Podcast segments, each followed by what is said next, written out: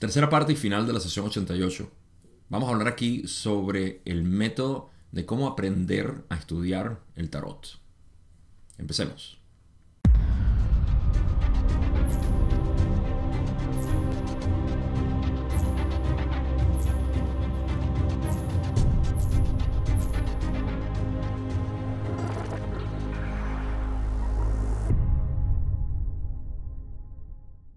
En el episodio pasado estuvimos hablando de lo que era la historia, en esencia, el origen del tarot.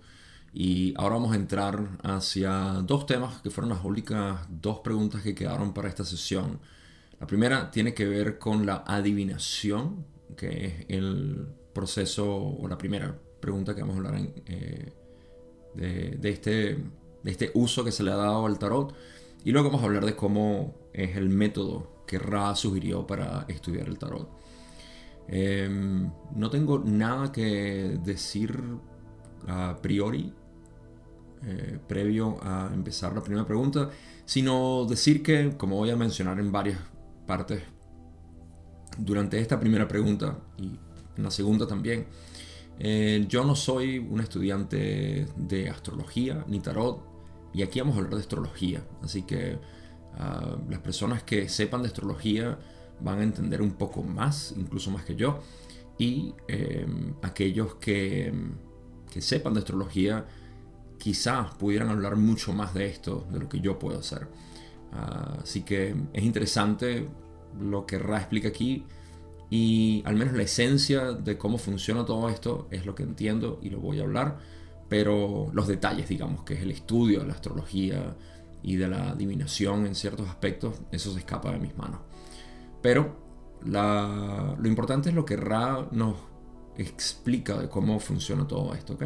Así que vamos a entrar primero a esta primera pregunta que tengo, que es la pregunta 23, donde dejamos el episodio pasado, y donde dice, mencionaste anteriormente que el tarot era un método de adivinación. ¿Podrías explicar eso? Rale dice, primero debemos divorciar el tarot como método de adivinación y los arcanos mayores representativos de los 22 arquetipos de la mente arquetípica. El valor de lo que llamas astrología es significativo cuando lo utilizan aquellas entidades iniciadas que entienden, si se me permite, eh, si, me, si se me permites, eso está mal escrito, si me permites el término inadecuado, las consideraciones a veces intrincadas de la ley de la confusión a medida que cada influencia planetaria entra en la red de energía de tu esfera. Ok, eso está mal. Mal, mal dicho a mi parte. A medida que cada influencia planetaria entra en la red de energía de tu esfera, aquellos sobre la esfera se mueven así como la luna que se mueve alrededor de tu esfera, mueve las aguas de sus profundidades. Ok, no importa que lo haya, lo haya leído paupérrimo, lo importante es cómo lo releemos otra vez juntos. Primero, eh, Don está preguntando cuál es el... Que, explique esto, ¿no? De cómo el tarot se utiliza para adivinación. Eh, y lo primero que Ra dice al principio, hay dos cosas que Ra hace aquí, al principio y al final. Lo primero es decir, divorcien, divorciemos al tarot de los arcanos mayores del proceso de adivinación de lo que es echar las cartas y saber el futuro o más o menos describir la, dirección hacia la que vas y lo que puede pasar. Todo ese tipo de trabajo que se hace con el tarot, de tratar de adivinar básicamente lo que está sucediendo y lo que va a suceder. Ese tipo de trabajo no tiene que ver con el tarot principal. Esto es algo que lo hicieron eh, los egipcios luego, me parece que como... Eh, como Ra dijo, creo que eran de Ur y Caldea. Creo que Caldea es la palabra en español, o el nombre en español. Y, y esto es por influencia de astrología. Así que fue algo que se agregó después. Como siempre, distorsiones que los humanos le agregan a las enseñanzas, digamos, más elevadas. Clásico de nosotros, ¿no? Así que primero vamos a divorciar a los arcanos mayores. Esto no tiene nada que ver con los arcanos mayores sino con lo que son los arcanos menores y eh, la corte... No me acuerdo cómo se le dice a la, otra corte. Ahorita lo leemos. Ah, esos son los otros tipos de cartas ¿no? que se utilizan para echar las cartas y el tarot como tal. Que se lee.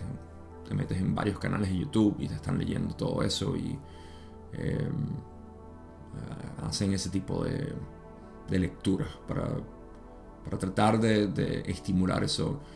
Eh, de todas las cosas que a mí me llamaron la atención, eso fue una de las que menos, menos me llamó la atención. Creo que quizá por ser hombre, a las mujeres parece que le encanta eh, esto tiende a haber una mayor preferencia por el lado femenino querer saber estas cosas.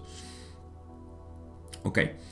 Ahora, el valor de lo que llamas astrología es significativo cuando lo utilizan aquellas entidades iniciadas que entienden, si se permite, mal escrito esto, si me permites el término, eh, inadecuado, lo cual es entender las consideraciones a veces intrincadas de la ley de la confusión. Esta segunda parte nos dice que lo que llamamos astrología es significativo cuando las personas que están estudiando esto, ¿no? que están utilizando el tarot de esta manera, eh, utilizan consideración de la ley de la confusión. La ley de la confusión, para mí, es esa. Eh, es la misma ley del libro albedrío, pero aplicada a tercera densidad. Y a pesar de que la ley del libre albedrío obviamente rige eh, todo, la ley de la confusión es por el velo. Esta es mi interpretación. Así que, ¿por qué esto es importante? Porque cuando estamos intentando, digamos, adivinar el futuro de otra persona, cuando están utilizando el tarot de esta manera, eh, existe una posibilidad de infringir el libre albedrío de la otra persona al hablarle de temas que son muy delicados, sobre todo para la dirección que la persona va a tomar y cómo se va a sentir, etc. Entonces yo veo que aquí se genera alguna especie de karma, ¿no? Este es el tipo de karma que al tú mm, no manipular directamente, pero influenciar a la otra persona de esta manera en su dirección, está generando algún tipo de karma para ti. De nuevo, esto es lo que yo entiendo, no tiene por qué ser así, pero me parece que esa es la, la, razón por la cual la ley de la confusión está incluida aquí. Debe ser bien considerado las, intrincadas eh, maneras en que la ley de la confusión juega o, tiene presencia en este método de adivinación. Eh, y la astrología tiene, tiene algo significativo que jugar aquí porque la astrología es básicamente lo que determina eh, la mayoría de, de estas influencias. Rada explica ahora, a medida que cada influencia planetaria entra en la red de energía de tu esfera, aquellos sobre la esfera se mueven así como la luna que se mueve alrededor de tu esfera mueve las aguas de tus, de profundidades. Ok, esto es simplemente para denotar que nosotros, eh, seres humanos, somos influenciados por las influencias planetarias, no solamente planetarias, sino eh, astrológicas en este caso, eh, o astrales, no el plano astral, sino de los astros. esto es bien conocido, ah, por eso utilizan el ejemplo de la luna que mueve las mareas, por ejemplo, porque luna tiene una influencia gravitacional, en este caso muy medible. Y científicamente lo que son los rayos cósmicos sabemos que causa una influencia dentro de lo que es la mutación o evolución, por así decirlo, porque la mutación es evolución, o la evolución depende de la mutación de, los, eh, de las células, ¿no? Así que los rayos cósmicos tienen eh, son radioactivos de alguna manera y eso causa algún tipo de influencia. El Sol es el más radioactivo, el que causa la mayor mutación, obviamente es la energía que mueve todo, pero eh, digamos que las constelaciones también juegan un papel muy importante.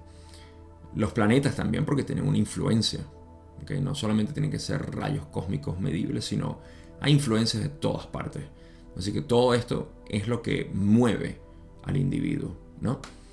Y, esto es interesante saberlo porque vamos a adentrarnos a lo que es la configuración. Aquí lo que vamos a explorar más que nada en esta respuesta es cómo estas influencias tienen un impacto en nuestra personalidad. Porque eso es lo que nosotros estamos buscando. Cuando alguien te echa las cartas, está leyendo básicamente tu personalidad. Okay. Eh, yo la verdad es que, como ya dije, desconozco muchísimo de cómo funciona todo esto. Que, por ejemplo, alguien que no te conozca te puede echar las cartas y decir, te va a pasar esto, o puede pasar aquello, o ten cuidado con aquello. Siempre, siempre son advertencias, ¿no? O bueno, sí, a veces te, te vas a ganar tal cosa, o vas a tener...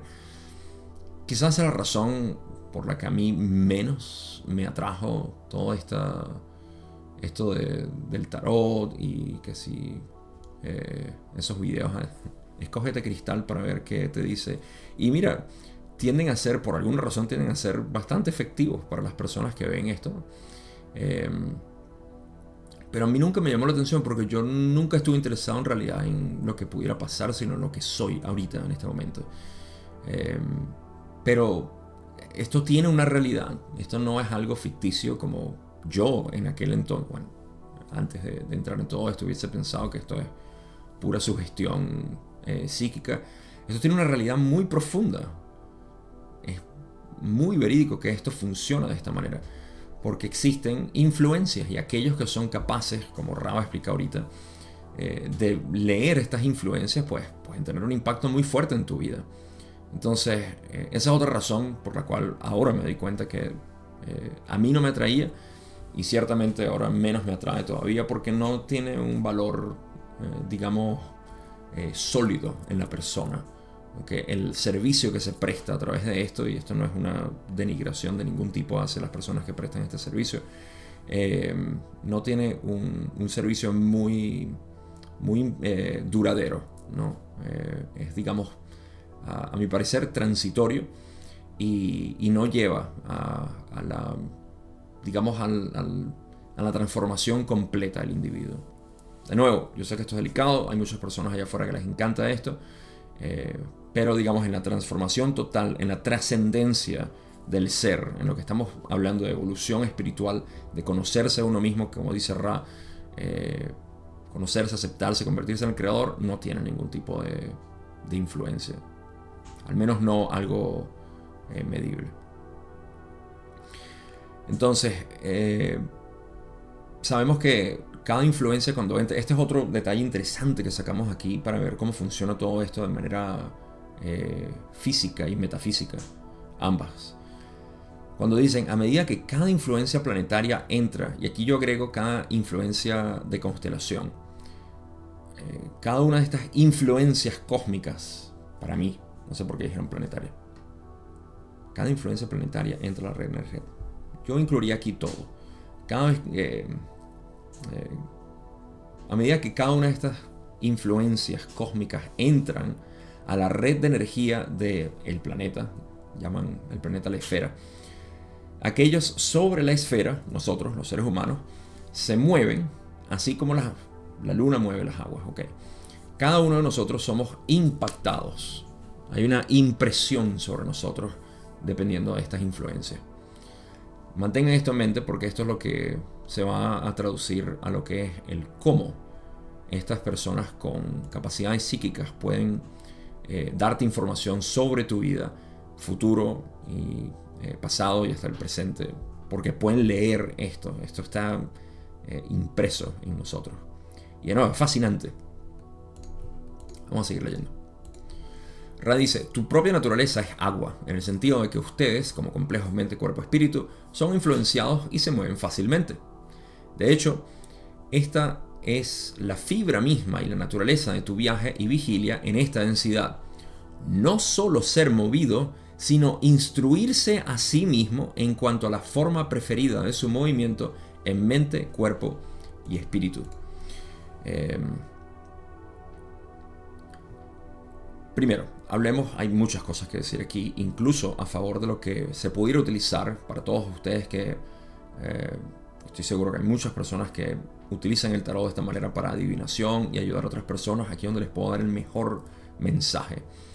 Eh, así que si, si quieren usar la mayor utilidad para las personas a las cuales les sirven con este, este medio, esta herramienta, quizá esta es una de las mejores maneras. Uh, Ra dice que la naturaleza de nosotros mismos es agua. Nosotros sabemos eso, todo el mundo lo ha dicho. Toma bastante agua porque, hey, necesitamos bastante agua. Así que hablando de eso.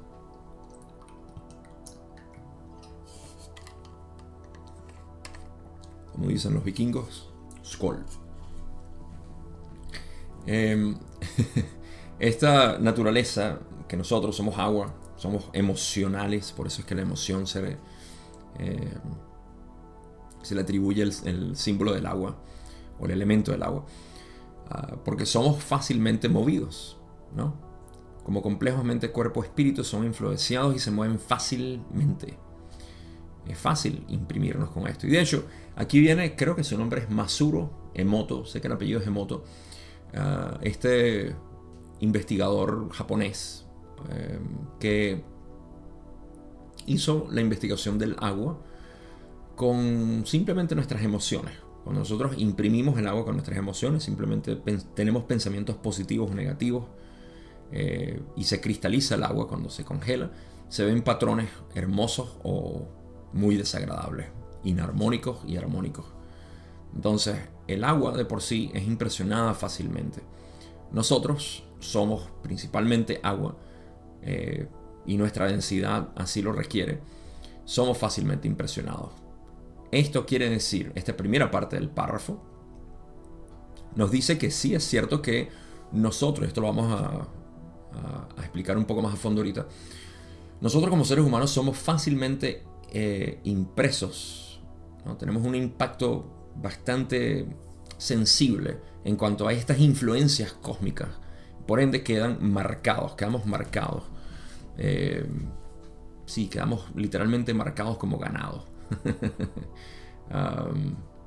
con posibilidad de cambio, por supuesto, y eso es lo que voy a cubrir ahorita. Pero primero tengan eso en mente. Todos y cada uno de nosotros existe esa posibilidad de ser influenciados y configurados, por así decir, bajo las condiciones en las que nacimos y en las que nos seguimos criando.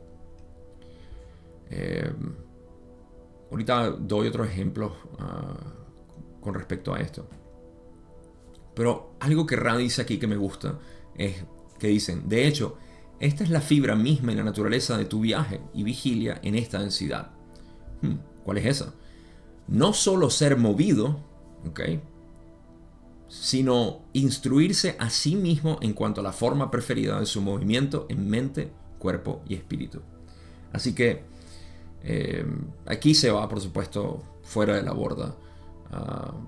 Em, la idea de que ah, entonces ya todo está marcado, mi camino está definido, el destino es cierto, ¿verdad? Porque yo soy un, ah, un producto del universo. Yo soy un producto del universo y me está moviendo el universo. Yo simplemente soy movido por las cosas. No debo hacer nada. ¿no? Y esto es el error. Creer que así funcionan las cosas, que tú simplemente estás siendo movido por el universo. No, el universo te está moviendo, pero en la dirección de éxtasis, de dicha, de placer. Si no lo estás viendo de esa manera es porque estás viéndolo de manera equivocada. Y ahí viene, por supuesto, el proceso de sanación. Pero eso no es a lo que quiero llegar aquí, sino lo que Ra dice que es instruirse a sí, a sí mismo.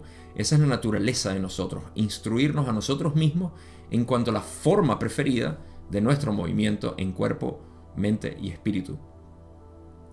Así que no importa cuál haya sido nuestra influencia cósmica y nuestra genética y todo lo demás que decimos. Lo importante es cómo nosotros queremos ser movidos, ¿no? Cómo queremos movernos, no ser movidos, sino movernos nosotros mismos. ¿Por qué? Porque estamos dotados de libre albedrío.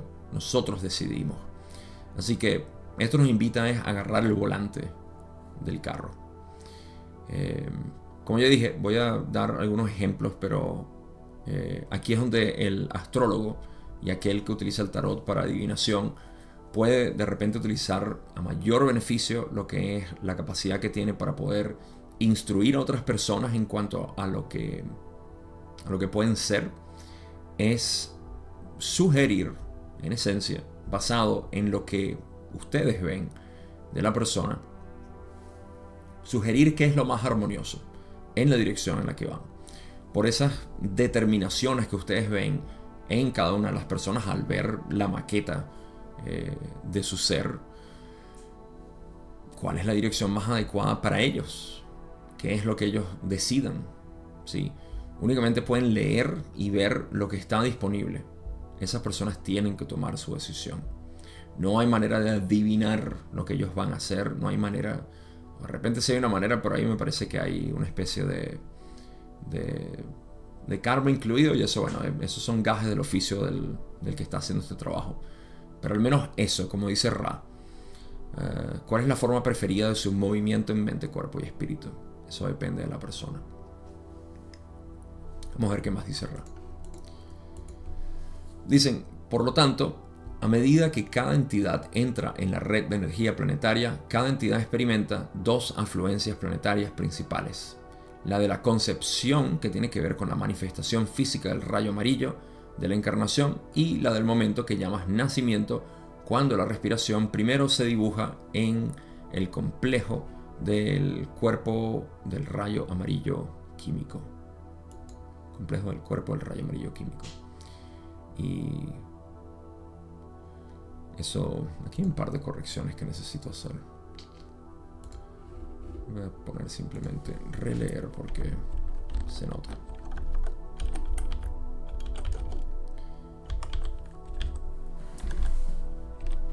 A ver, no, no debería ser se dibuja. es una traducción directa de draw, que es tomar. ¿no? Cuando tú tomas, hablando de cartas, cuando tú tomas una carta estás drawing. Em, así que es cuando se toma el primer aliento o respiración, cuando nace. Ok, ¿de qué estamos hablando aquí? A medida que cada entidad entra en la red de energía planetaria, hay dos influencias. La primera es la del el momento de concepción, que es luego de la fertilización del óvulo. Es el momento de concepción. Eh, y segundo, cuando nace, básicamente cuando respiras aire. Por eso es que en la carta astral te piden básicamente esa información, ¿no? Cuando naciste, el lugar, incluso la hora de nacimiento. Eh, porque es importante para los cálculos que ellos hacen y ven en esencia todo lo que es el mapa de, la persona. Pero esas son las dos grandes influencias. Nosotros estamos eh, basados en esto. Ahora, una vez más, para aludir a esa, a esa idea que se puede formular en la mente de decir, ah, entonces yo soy un producto.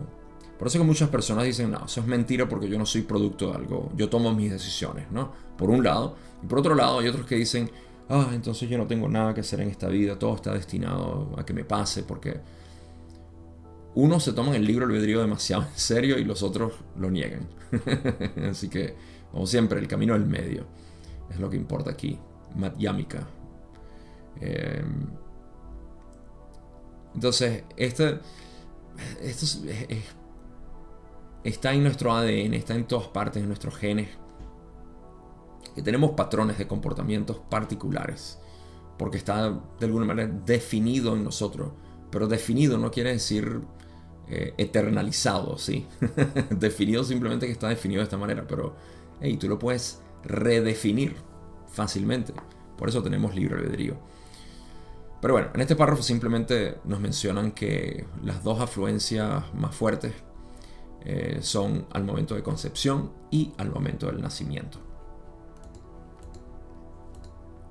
En la siguiente parte, Ra dice, por lo tanto, aquellos que conocen las estrellas y sus configuraciones e influencias pueden ver un mapa bastante amplio del campo a través del cual una entidad ha viajado, está viajando o se espera que viaje, ya sea en el plano físico, mental o el nivel espiritual. Tal entidad habrá desarrollado habilidades del iniciado que normalmente se conocen entre tus pueblos como psíquicas o paranormales. Eh, esto es... Ok, aquí estamos definiendo al astrólogo como tal, o al adivinador. Al... ¿Cómo se dice en español? Al seer, al que ve más allá. Sí, al, al brujo o bruja. Aquellos que conocen las estrellas y sus configuraciones e influencias pueden ver un mapa bastante amplio del campo a través de la cual una entidad eh, básicamente su pasado, presente y futuro lo pueden ver. Y esto puede ayudar a determinar cuál va a ser la tendencia a la que esta entidad se, se mueve, ¿no? Tal entidad habrá desarrollado habilidades del iniciado. Ya a este punto, por supuesto, el astrólogo, quien sea que esté trabajando con el tarot, habrá desarrollado habilidades del iniciado, que normalmente se conocen como psíquicas o paranormales. Todo esto describe simplemente al, al trabajador que hace esto y, y para eso obviamente tienen que haber tenido un estudio de las estrellas y sus configuraciones y las influencias que pueden tener en, en el ser y así pueden ver todo esto. Así que lo que está sucediendo aquí es lo siguiente. Tenemos al, a la entidad que nace bajo ciertas influencias y nosotros podemos ver lo que es esta, esta configuración. Al ver la configuración podemos determinar fácilmente cuál ha sido su origen, cuál es su presente y cuál puede ser su destino. Y en base a eso es que se generan las predicciones o las sugerencias, los consejos, lo que fuera. Eh, todo esto es básicamente el, proceso de, de lo que es utilizar estas herramientas para poder determinar algo en la persona. ¿Cómo se utiliza? Como ya dije, depende de cada quien. Eh, pero en consideración siempre que se tiene que mantener la ley de la confusión en mente y, y que la persona, para no infringir ese libre albedrío, debería tomar sus decisiones y ver qué tanto uno puede influir uh, sin entrar a eso y generar karma individual. Todo depende. Por eso es que cada uno de nosotros decimos siempre, hey, tomen sus conclusiones, saquen lo que quieran. Uh, y, nosotros mismos que hablamos tenemos que darnos cuenta de lo que podemos decir que pueda generar algún tipo de dirección en la otra persona. Siempre tengan su propio discernimiento. Vamos a ver qué más dicen. Creo que ya estamos terminando esta respuesta. Ra dice, cuando los arquetipos se barajan en la mezcla de cartas orientadas astrológicamente que forman los llamados arcanos mayores y arcanos menores, estos arquetipos se magnetizan con las impresiones psíquicas del que trabaja con las cartas y por lo tanto se convierten en instrumentos de un vínculo entre el practicante de las determinaciones astrológicas y adivinaciones y la solicitud de información. Em, ok. Cuando los arquetipos se mezclan básicamente en las cartas orientadas astrológicamente que forman los llamados arcanos mayores y arcanos menores. Major chord, ¿cómo dijeron en inglés esto? Me llama la atención. Court Arcana. Yo no sé si Court Arcana se refiere al mismo eh, arcano mayor. Ahí estoy un poco desorientado, así que esto puede que sea una mala traducción. No, parte de, mi ignorancia aquí. Pero creo que Court Arcana se refiere a, no al arcano mayor. Así que eso puede estar... Simplemente noten que ahí debería decir Court Arcana o arcanos eh, de la corte. Literalmente una corte... Eh, de, rey, una corte real. Y los arcanos menores son las otras cartas. Así que, no sé. Lo importante es que estos arquetipos se magnetizan con las impresiones psíquicas del que trabaja con las cartas. Así que una vez que la, persona empieza a trabajar, esto sí lo he escuchado yo, que si vas a utilizar un, un ¿cómo que se les llama? Un mazo de cartas, quieres adecuarte tú a ese mazo de cartas para poder utilizarlo con otras personas, porque tú te magnetizas básicamente a esas cartas. Entonces se convierten en instrumentos de un vínculo entre básicamente el practicante, el astrólogo, y el que está pidiendo información. Eh, eso es todo lo que este párrafo indica aquí. Cuando estos arquetipos se mezclan, los arcanos menores y el Court Arcana, que puede que se refiera a los arcanos mayores, pero no tiene sentido porque Ra dijo que no tienen, eh, no tienen papel, no tienen rol que jugar en todo esto de adivinación. Entonces, de esa manera eh, se mezcla mm, para crear esas determinaciones astrológicas que va a hacer el, astrólogo y por supuesto para beneficio de, quien, a quien le está leyendo. Vamos al último párrafo. Ra dice, a menudo tales representaciones arquetípicas aparecerán de tal manera que tengan resultados aparentemente interesantes, significativos en su configuración para el interrogador. En sí mismos, los arcanos mayores no tienen un lugar legítimo en la adivinación, sino que más bien son herramientas para un mayor conocimiento del yo por el yo, con el propósito de entrar en un momento presente más profundo y más agudo o agudizado. Primero, este párrafo está dividido para dos tipos de personas. Primero, para el que está únicamente interesado en utilizar el tarot, eh, o está más que nada interesado para utilizar el tarot hacia lo que es adivinación. Como Ra dice, tales representaciones arquetípicas cuando son utilizadas, esto es lo que es utilizar el tarot para adivinar eh, el futuro o ¿Qué más podemos adivinar? No podemos adivinar más nada. Eh, para adivinar el futuro basado en el, pasado de la persona eh, y su presente consulta, entonces tiene esa, esa utilidad del tarot, Para básicamente adivinar. Eh, y Ra asegura que tales representaciones arquetípicas aparecerán de tal manera que tengan resultados aparentemente interesantes. Me gusta que utilizan la palabra aparentemente interesante y no interesantes de por sí. Esto, para mí, eh, el hecho de que hayan puesto aparentemente no es algo fijo. Sí, no, no es algo muy fijo y depende de quién sabe. Esto no, no es algo muy legítimo, por así decir, en términos de lo que es Ah, evolución.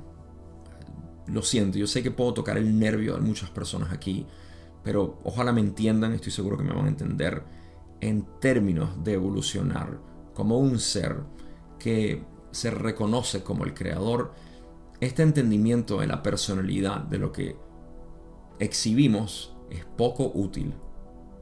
Porque esta personalidad se desvanece por completo en el momento de la muerte y solamente quedan nuestras tendencias internas, nuestra capacidad de poder recibir luz sin necesidad de definirnos como algo particular. Espero que me entiendan aquí para no tener que tocar un nervio innecesario, porque yo sé que ah, hay mucha sensibilidad y todos estamos predispuestos a ser ofendidos por algo que otra persona diga porque ataca nuestras maneras de ser. Lo siento, sé que eso va a suceder no tengo otra manera de disculparme. Entonces, para mí es muy notable que radiga tales representaciones arquetípicas, el usar el tarot de esta manera para adivinar, aparecerán de tal manera que tengan resultados aparentemente interesantes, significativos, en su configuración para el interrogador. En pocas palabras, le va a parecer destellante al que está leyendo, al que, a quien le están leyendo las cartas, y va a decir, no, sí, tiene sentido, porque verdad que mi tía y mi perro y mi familia y mi trabajo y aquello, sí es verdad lo que tú dices, aquello, aquello, aquello. De nuevo, hay una realidad detrás de todo esto que está causando que la persona se alimente de este tipo de información. Yo no soy quien para decir que alguien deba o no deba hacer esto, sino que esa es la realidad detrás de todo esto. ¿Y cómo se utiliza? Bueno, depende de, cada quien. La otra parte de este párrafo, que es con lo que finaliza Ra, si recuerdan al principio de esta pregunta dijeron, vamos a divorciar los arcanos mayores, toda esta mente arquetípica de, de lo que es el tarot, como se usa para adivinar el futuro. ¿Okay? Al principio de esta pregunta, recuerden, y les dije, mantengan esto en mente, eh, Ra dijo, vamos a divorciar nuestra mente arquetípica, nuestro tarot que dimos de esto. Porque eso es lo que nosotros hacemos, siempre distorsionamos todo, los humanos. Así que ellos al principio dijeron, vamos a hablar de la realidad detrás de todo esto, el tarot utilizado para adivinar, pero primero vamos a divorciar lo que nosotros inicialmente eh, quitamos. Ahora vamos a encajarlo al final de esta respuesta, ¿no? Por eso es que Ra dice, En sí mismos, los arcanos mayores no tienen un lugar legítimo en la adivinación, sino que más bien son herramientas para un mayor conocimiento. Quiero leer esto pausado. Son herramientas, los arcanos mayores, la mente arquetípica, ¿sí? las 22 cartas principales. Son herramientas para un mayor conocimiento del yo por el yo con un propósito que voy a leer ahorita. Pero primero, son herramientas para un mayor conocimiento del yo por el yo. Solamente yo puedo estudiar esto para mí mismo. No nadie. Hay personas que me pueden ayudar a estudiarlo, pero al final soy yo quien se lleva en esencia toda esta interpretación de lo que es mi ser. A través del estudio de la mente arquetípica, no de los arcanos menores que, una vez más, desconozco cuál es su utilidad, pero son utilizados en adivinación aparentemente, como lo entiendo. Eh, y configuración, configuración de mi personalidad. Yo tiendo a ser muy irascible, yo tiendo a ser eh, muy aquello. Entonces ya te creas una identidad. Aquí podemos ver los fallos que pueden ocurrir. Y ciertamente muchos astrólogos ah, promueven esto, como que no, esta es tu personalidad, esto eres tú y ahora tienes que empoderarte en eso. Bien saben lo que está sucediendo aquí. Uno no sabe cuál es la personalidad de alguien ni qué vinieron a hacer. Si vinieron a trascender algo, no lo sé. Pero ahí es donde puede estar el, eh, uno de los problemas, que se crea una personalidad. Y he escuchado a muchos decir, no, no, es que yo estoy así, yo, yo estoy actuando de esta manera porque yo tengo la luna en Pisces o cualquier otra cosa así. Y eso ya es algo como decir, ok, estás justificándote por eso, estás comprando una identidad. Y está bien, ¿ok? Todo el mundo puede jugar el papel que quiera. Pero al momento de llevar esto a su real disolución total del ser, incluso eso debe quemarse, cualquier tipo de identidad. Para que dejes salir al creador en ti, todo debe disolverse. Ok, entonces dicen, ¿cuál es el propósito de todo este estudio, de, yo estudiar la mente arquetípica. Dicen, el propósito de entrar en un momento presente, el momento presente, más profundo y más agudo, o más agudizado. Bueno, pero ¿por qué Ra dice eso? Si acaso no todos estamos en el presente, obvio. ¿Para qué querer entrar en el presente? A mí lo que me interesa es el futuro. presente está aquí, ya yo lo sé. Yo lo conozco, dice la mente.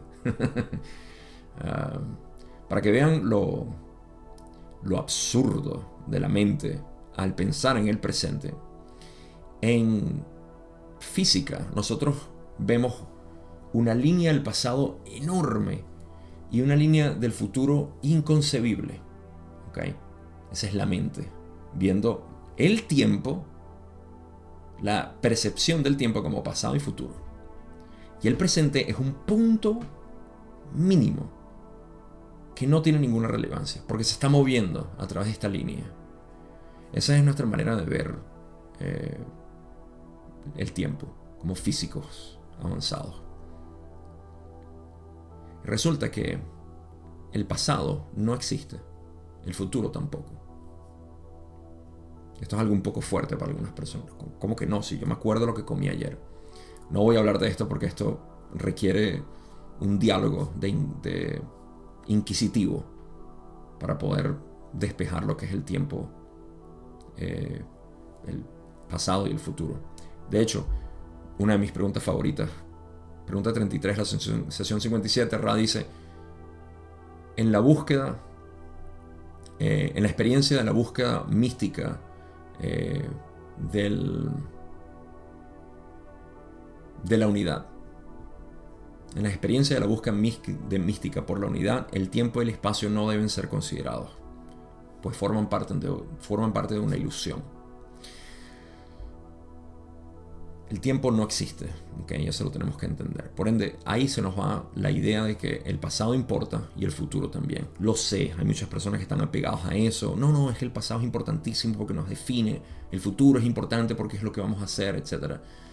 Fantástico pero lo único que hay es el presente.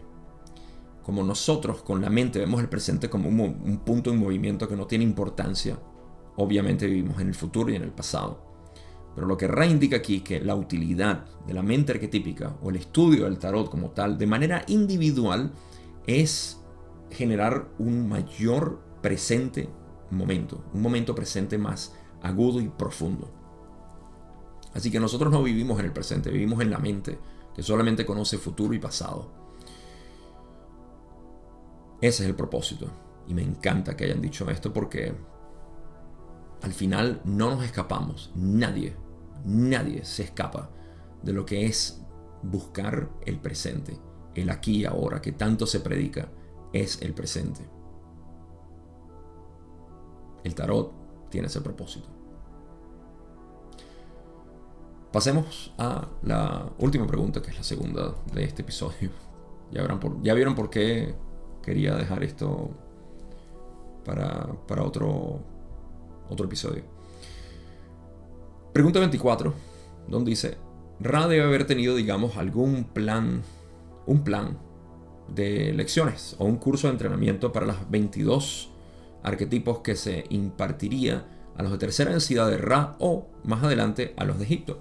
Puedes describir este escenario del curso de formación.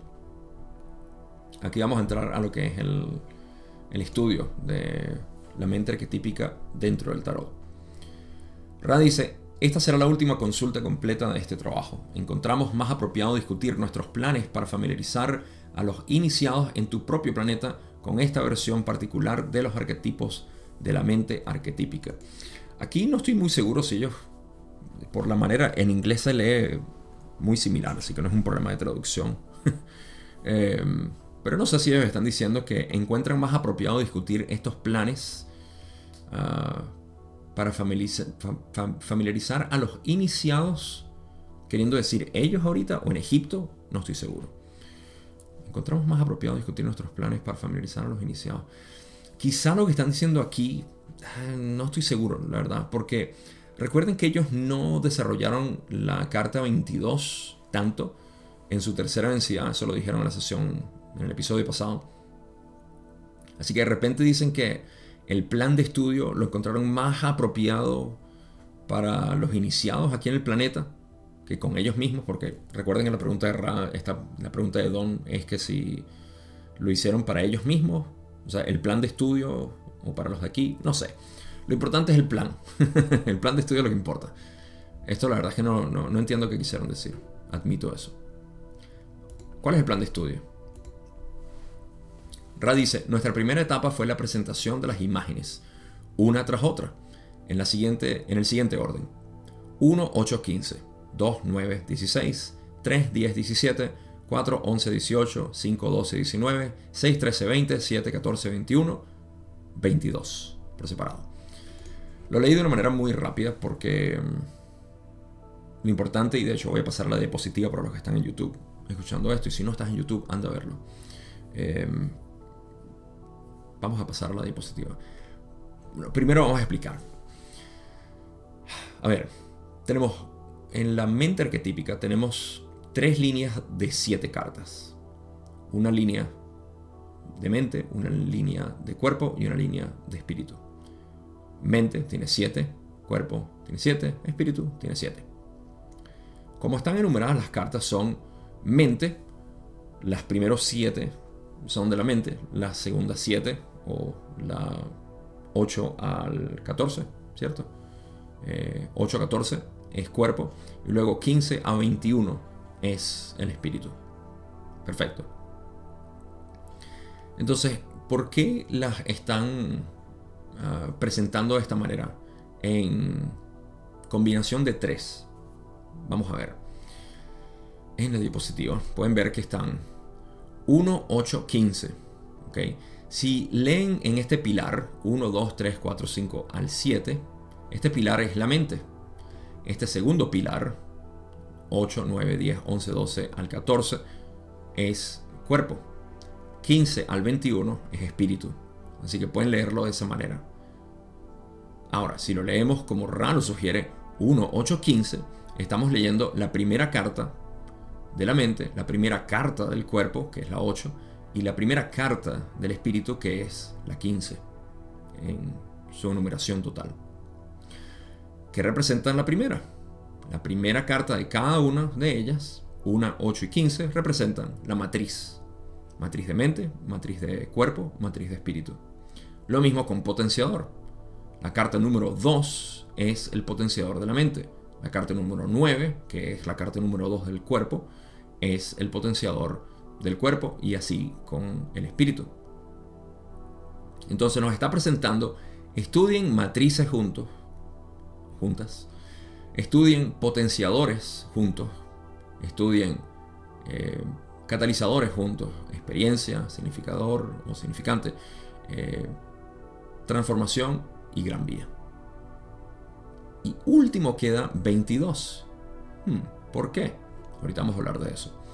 Pero esta es la primera. Estudiense las tres matrices primero, los tres eh, potenciadores y así sucesivamente.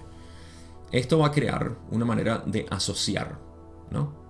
Me estoy adelantando un poco porque explica esto, pero es una manera de asociar, al menos así lo entendí yo. Yo empecé a asociar lo que son las matrices, ¿ok? ¿Por qué el cuerpo tiene una matriz y se ve de esta manera? ¿Por qué la mente tiene una matriz y se ve de esta manera? ¿Por qué el espíritu tiene una matriz y se ve de esta manera? Hmm, empiezo a relacionar la matriz que yo observo, que yo experimento, como ah, lo que es mente, cuerpo y espíritu. Ah, fantástico, ok. Y así uno empieza a asociarlas, ¿no? Pero Ra dice aquí, de esta manera las relaciones fundamentales entre la mente, el cuerpo y el espíritu podrían comenzar a descubrirse ya que cuando uno ve, por ejemplo, la matriz de la mente en comparación con las matrices del cuerpo y el espíritu, uno puede sacar ciertas conclusiones tentativas. Eh, bueno, tiene sentido para mí, eh, porque cuando uno ve las relaciones entre cada una de ellas, empiezas a, ver con, un panorama mayor lo que es esta este juego de, matrices o de significantes o de gran vía o catalizadores, etc. Así que esa es la primera parte del programa de estudio. Si lo vas a estudiar, hay dos personas escuchando esto. El que, bueno, posiblemente tres. Los que ya lo han estudiado y simplemente están escuchando esto ah, para, para verificar básicamente que así es como, como Ralo lo describió. Los que están estudiándolo como por ejemplo yo, que no lo estoy estudiando activamente, pero pudiera decir que ya di el primer curso, así que quedo como estudiante suscrito, pero no activo. Eh, y para eso empezamos a ver cuáles son las recomendaciones que RA nos da. Y están los que no les interesa para nada y no saben nada. Y bueno, esto espero que al menos los esté entreteniendo. Eh, pero sí, esta es la manera como se estudia, ¿no? O al menos como Ra lo sugiere. Cada, yo creo que podemos estudiar como nos dé la gana la mente arquetípica, pero hay ciertas relaciones que empezamos a ver naturalmente y decir, ah, mi mente consciente recibe información de la mente inconsciente. Ajá, matriz y potenciador ahí. Em, pero sí, uno empieza a sacar conclusiones tentativas. Bien, ¿qué más dicen? ¿Cuál es la segunda parte? Cuando finalmente el estudiante ha dominado estas visualizaciones y considera cada una de las siete clasificaciones de arquetipos, observando las relaciones entre mente, cuerpo y espíritu, sugerimos considerar los arquetipos en pares. 1 y 2, 3 y 4, 5, 6 y 7. Puedes continuar en esta forma para los arquetipos cuerpo y espíritu. Ajá, nos están dando otra combinación distinta aquí. Esta combinación es en pares. Primero que nada, ya cuando el, estudiante había dominado las visualizaciones de cada una de estas siete clasificaciones de arquetipos, matrices, significantes, eh, catalizadores, gran vías, todas ellas eh, en conjunto, mente, cuerpo, espíritu. Entonces, ok, ahora mete por cada una de las líneas. Noten, aquí en la diapositiva si quieren, que Ra está hablando de los pares 1 y 2. Hmm, eso es dentro de la mente 1, 2, 3, 4, 5, 6 y 7. Todo esto es la mente. Por eso es que dicen al final, puedes continuar en esta forma para los arquetipos de cuerpo y espíritu. Entonces sería, ok, 8 y 9, 10 y 11, 12 separado, luego 13 y 14 juntos. Ah, me está diciendo básicamente que estudie matriz y potenciador juntos, que estudie catalizador y experiencia juntos, que el significante los deje, lo deje solo y lo que es transformación y gran vía juntos. Ah, tanto en mente, cuerpo y espíritu. Esa es la otra parte de combinación que nos sugiere Ra. Ahora empezamos a ver relaciones entre, como ya dije, matriz y potenciador. Hmm. Eh, catalizador y experiencia. Hmm. Hay relaciones ahí. Y luego, transformación y gran vía. Hmm. La pregunta es por qué dejamos la carta 22 por fuera y la carta 5 por fuera también en esta. Únicamente comparando pares. Me corrijo con algo que dije en el episodio pasado, si recuerdo bien, donde dije que posiblemente los significantes eran los únicos que se pueden estudiar eh, en conjunto, digamos, mente, cuerpo y espíritu significante. Uh, eso es yo que tengo una preferencia de ver ah, al significante, pero no, ciertamente, obviamente sí se pueden estudiar las matrices juntas. Ahora veo mi error al, al haber dado preferencia al significante, ah, pero sí tengo una preferencia a estudiar los significantes yo. Yo particularmente, no me pregunten por qué. Em, así que esas son las combinaciones. Primero, a través de las tres líneas, matrices juntos, significantes juntos, etc. Y luego combinaciones dentro de las líneas. 1 y 2, 3 y 4, 5 por separado, 6 y 7. Tres combinaciones de pares, uno singular, que es el significante. ¿Por qué el significante y el, eh, la carta 22 quedó por separado? Bueno, aquí voy a poetizar esto porque me encanta, por supuesto. Pero vamos a leer lo que dice Ra, ya casi para finalizar.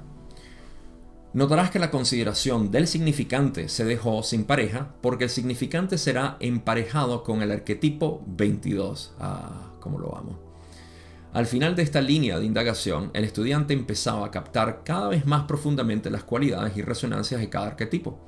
En este punto, usando varias otras ayudas para la evolución espiritual, alentábamos al iniciado a aprender a convertirse en cada arquetipo y, lo que es más importante, a conocer lo mejor posible dentro de tu ilusión cuando la adopción de la personalidad del arquetipo sería espiritual o metafísicamente útil. Ok, primero vamos a empezar por la consideración del significante que se dejó sin pareja, porque el significante será emparejado con el arquetipo 22. Primero, según mi entendimiento y mis estudios en la mente arquetípica, el significante es aquel arquetipo, arquetipo que está cambiando constantemente. En pocas palabras, el cual se beneficia de los cambios que ocurren, o las dinámicas, no cambios, las dinámicas que ocurren entre los otros arquetipos. De modo que el significante, de alguna manera, pudiéramos llamarlo la personalidad, hablando de personalidad en la pregunta anterior, es el que está constantemente cambiando debido a las influencias de prana, vida, experiencia, continua experiencial. Y, evidentemente, es el que está evolucionando. Aquí es donde viene la parte que me encanta de ver identidad. Porque cuando te identificas con el significante, y ese es el detalle que yo quería resaltar en la pregunta anterior con respecto a las cualidades que te describen. Cuando esas cualidades que te describen son utilizadas como identidad, entonces te quedas con esa identidad, te quedas atascado. Y el significante se detiene, se queda definido. Ah, de nuevo, la mayor población del planeta está definido de una manera, de una u otra manera, totalmente estancados o moviéndose muy lentamente en su significante, por así decir que es el que está constantemente evolucionando y cambiando y destruyéndose y quemándose y reconstruyéndose, etc. Así que ese es el significante. Por eso es que para mí está considerado que se estudia por separado. Pero no conforme eso, se le atribuye la comparación, no comparación, el emparejamiento con el arquetipo 22. El arquetipo 22 es conocido como el loco. En el episodio pasado hablé sobre esto loco, idiota, eh, tonto. No tenemos todas estas palabras son utilizadas de manera peyorativa para referirse a alguien, porque necesitamos un poquito de contexto histórico. Vivimos bajo un sistema que denigra a aquellas personas que no son útiles en la sociedad. Y de hecho, aquellos que son artistas son considerados locos o idiotas. Eh, Así que esa es la razón por la cual tenemos una connotación negativa.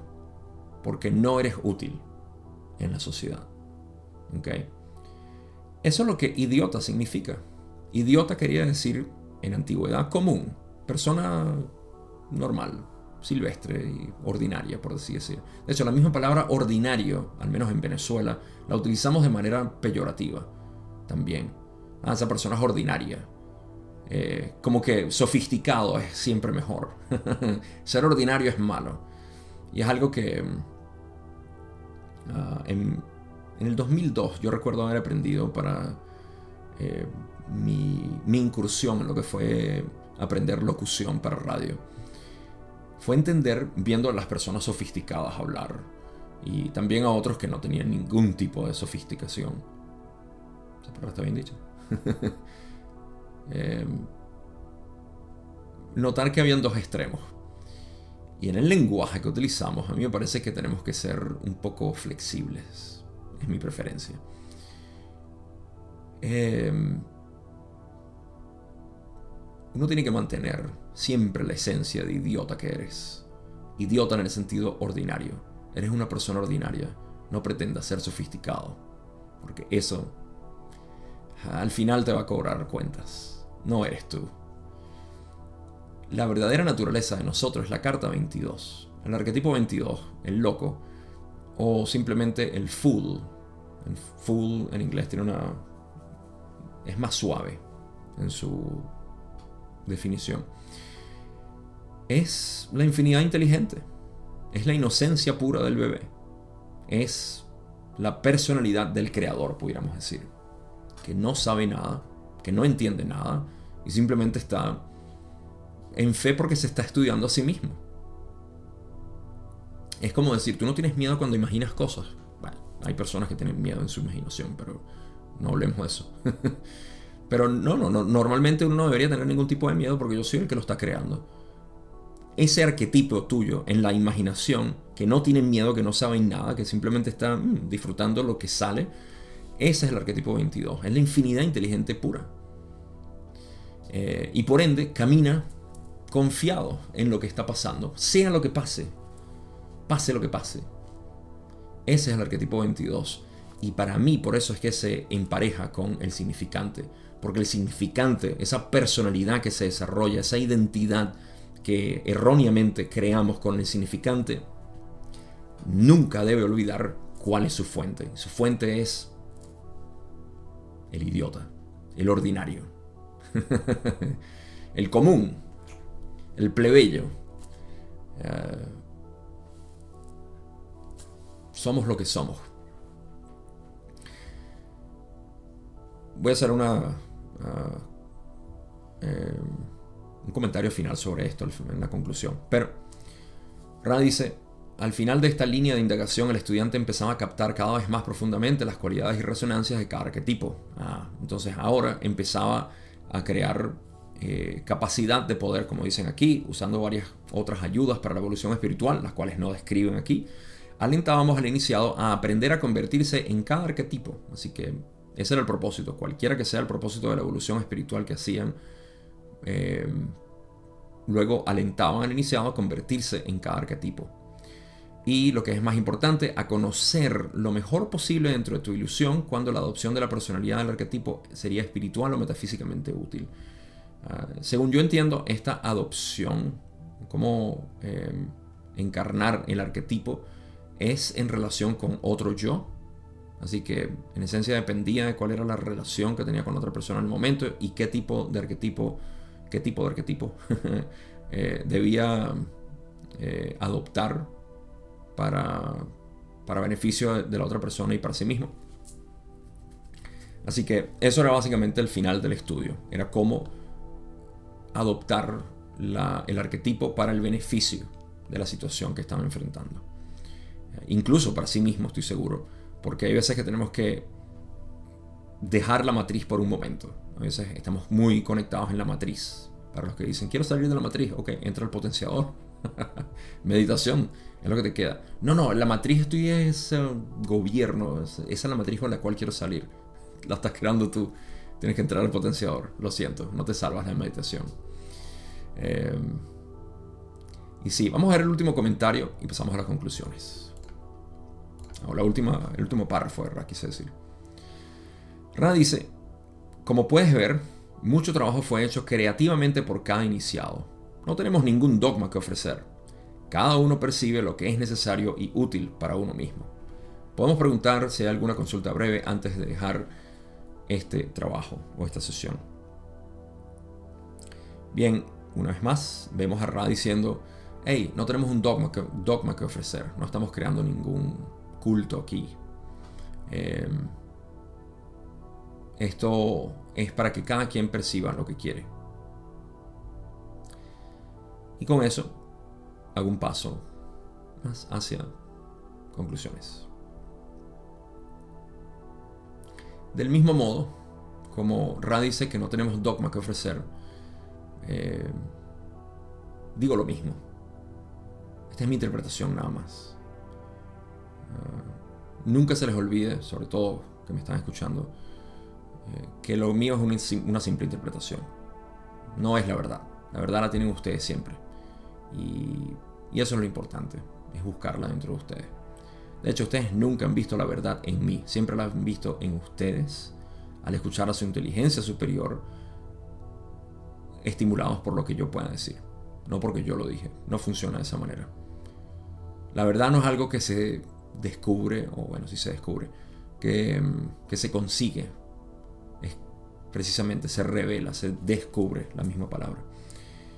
Se recuerda, podríamos decirlo también. Mi recomendación ah, en todo esto es a que el ser espontáneo, las dos conclusiones que dio Raki, bueno, no dos conclusiones, pero las dos cosas que me llevo yo aquí a conclusión, es uno, esa inclusión en el momento más presente, profundizar en el momento presente cada vez más. Eso es todo lo que importa. Sé que tengo mi propia inclinación aquí porque es mi, es mi propio camino, el de permanecer en la presencia, donde todo se hace mucho más claro, donde no hay sufrimiento. En el presente no hay sufrimiento. Eso es otro detalle. ¿Por qué no estar cada vez más en el presente? ¿Por qué seguir a favor de la mente?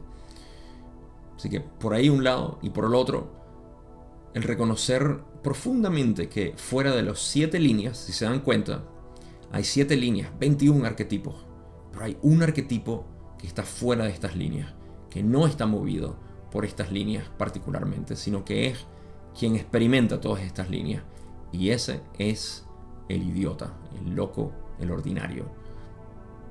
El que no requiere, no requiere mente. Está en la mente arquetípica porque es la infinidad inteligente, obviamente. Es el movimiento de él o de ella, como quieran verlo. No tiene género la carta 22. Se mueve como quiere. Hacer contacto con ese ser profundo, ah, esa es la clave. No tengo más nada que ofrecer. Ciertamente no un dogma, al igual que Ra. Eh, por hoy, gracias como siempre por ver y escuchar estos episodios. Eh, seguimos con la sesión 89, de la cual no tengo ni idea una vez más. No he leído o releído estas sesiones, así que que no sorprenda al momento. Cuídense mucho, eh, sigan estudiando, sigan haciendo lo que les guste, pero más que nada disfruten disfruten, aprecien este momento presente. Y ahora sí, sin más nada que decir, nos vemos en la sesión 89 en su primera parte.